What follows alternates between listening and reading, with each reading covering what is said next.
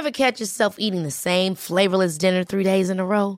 Dreaming of something better? Well, HelloFresh is your guilt-free dream come true, baby. It's me, Kiki Palmer. Let's wake up those taste buds with hot, juicy pecan-crusted chicken or garlic butter shrimp scampi. Mm. Hello Fresh. Stop dreaming of all the delicious possibilities and dig in at HelloFresh.com. Let's get this dinner party started. Hey there, it's Michelle Norris. I'm host of a podcast called Your Mama's Kitchen. When I travel, I'm usually looking for a way to find a taste of home when I'm not at home. And one of the things I love to do when I am at home is entertain. And Airbnb allows me to do that. When I was in California recently, I rented a house that had a great kitchen. And when we were sitting around the table, we we're all thinking, we're in someone else's house. Someone could be in all of our homes as well. If you have a home, but you're not always at home, you have an Airbnb. Your home might be worth more than you think. Find out how much at airbnb.com/slash host.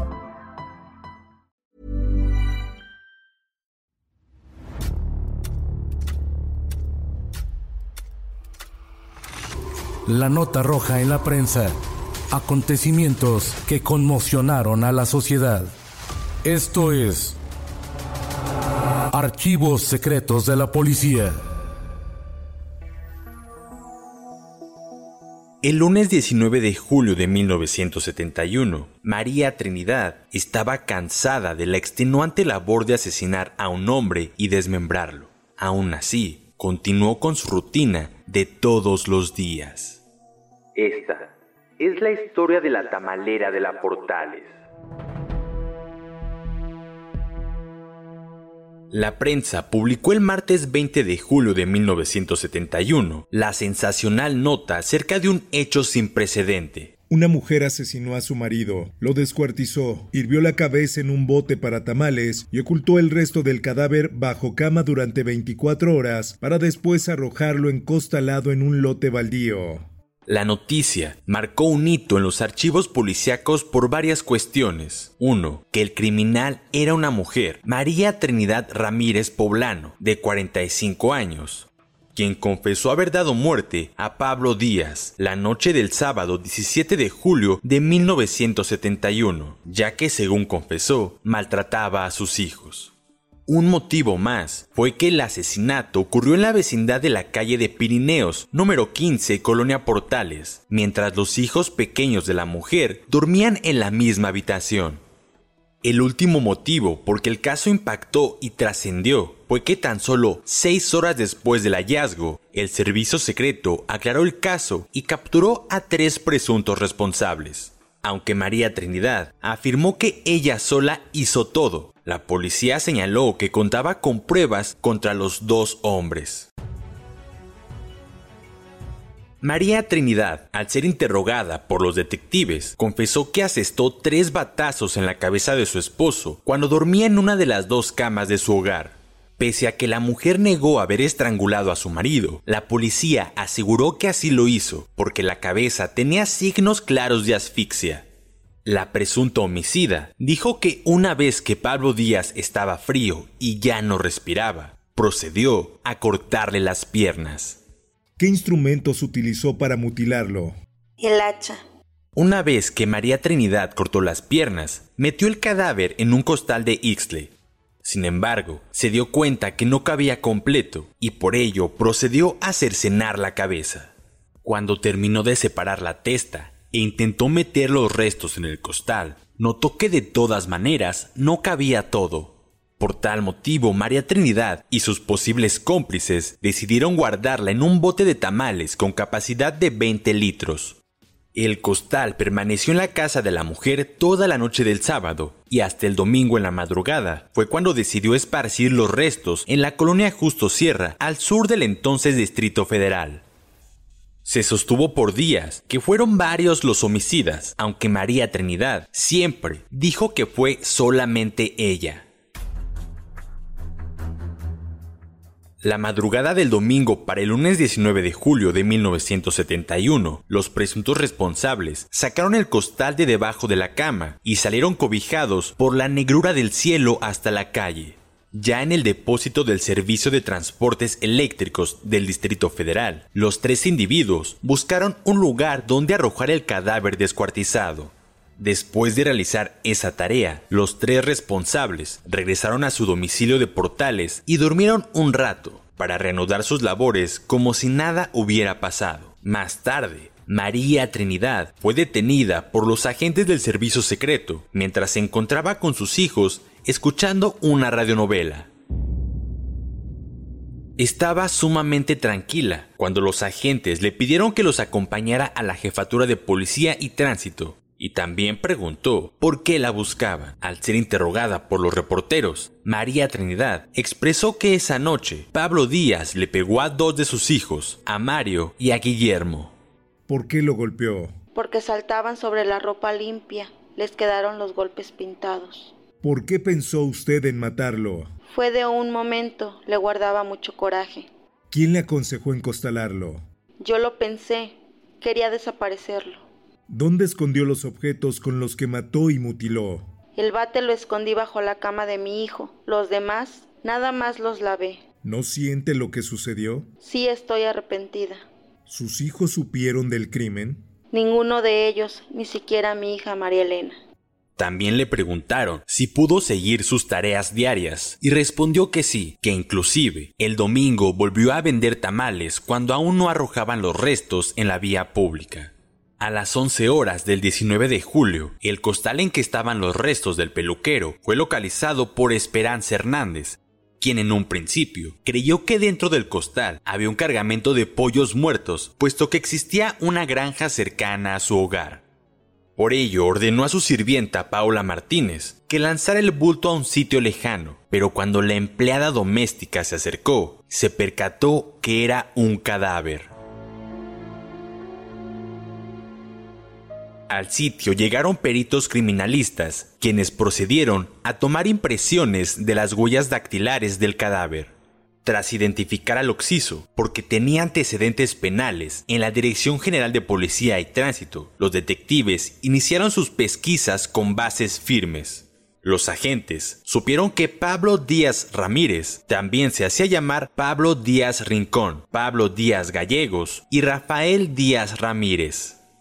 La propietaria de la vecindad donde ocurrió el crimen manifestó que Pablo tenía problemas de vez en cuando con su esposa, debido a que los hijos de ésta eran muy traviesos y por ello los golpeaba.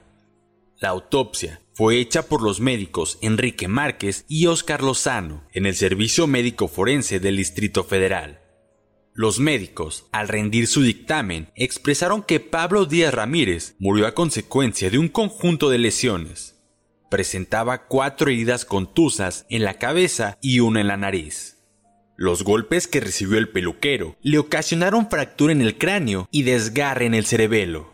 Estas lesiones privaron del conocimiento a Pablo y ello fue aprovechado por María Trinidad, quien posiblemente creyó que su esposo estaba muerto para descuartizarlo.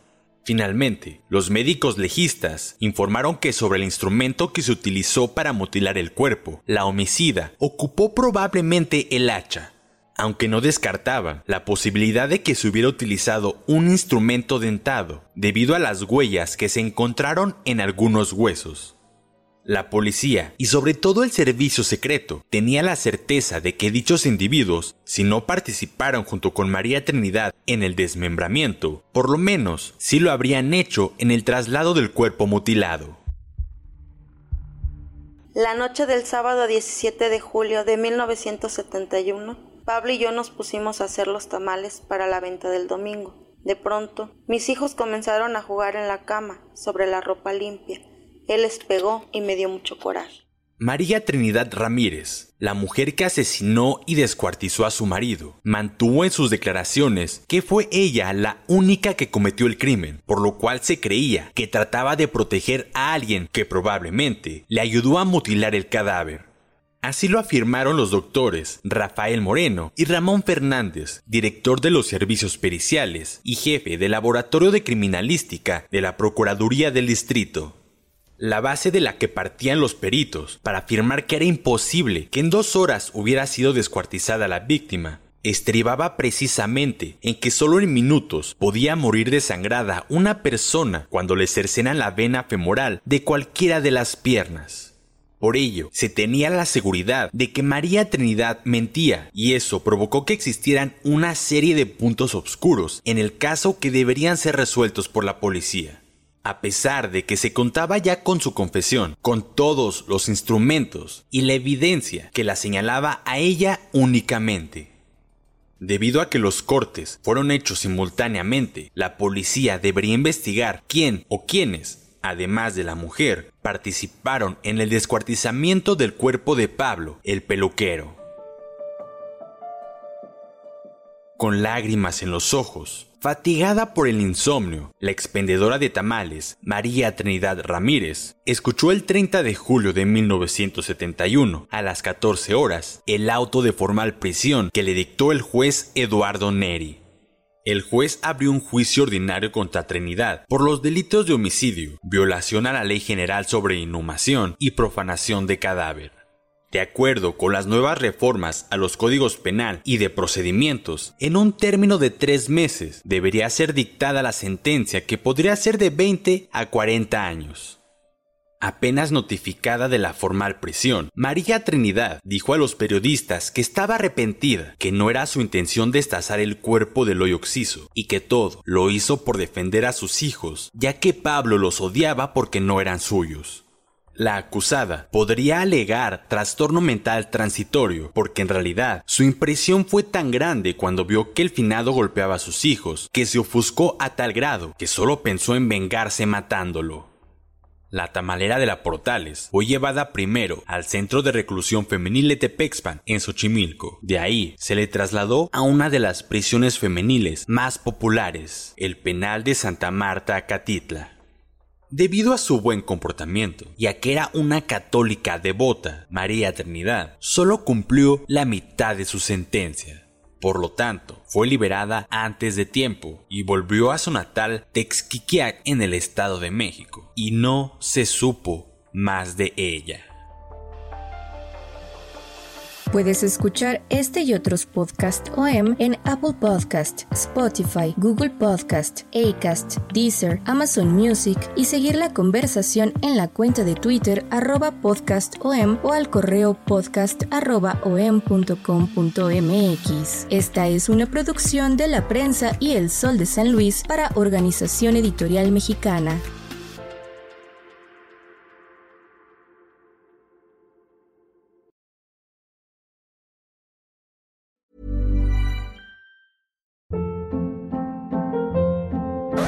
Hold up. What was that? Boring. No flavor. That was as bad as those leftovers you ate all week. Kiki Palmer here, and it's time to say hello to something fresh and guilt-free. Hello Fresh. Jazz up dinner with pecan-crusted chicken or garlic butter shrimp scampi. Now that's music to my mouth. Hello Fresh. Let's get this dinner party started. Discover all the delicious possibilities at hellofresh.com. Hola, buenos días, mi pana. Buenos días, bienvenido a Sherwin Williams. ¡Ey! ¿Qué onda, compadre? ¿Qué onda? Ya tengo lista la pintura que ordenaste en el ProPlus app. Con más de 6.000 representantes en nuestras tiendas listos para atenderte en tu idioma y beneficios para contratistas que encontrarás en aliadopro.com. En Sherwin Williams somos el aliado del PRO.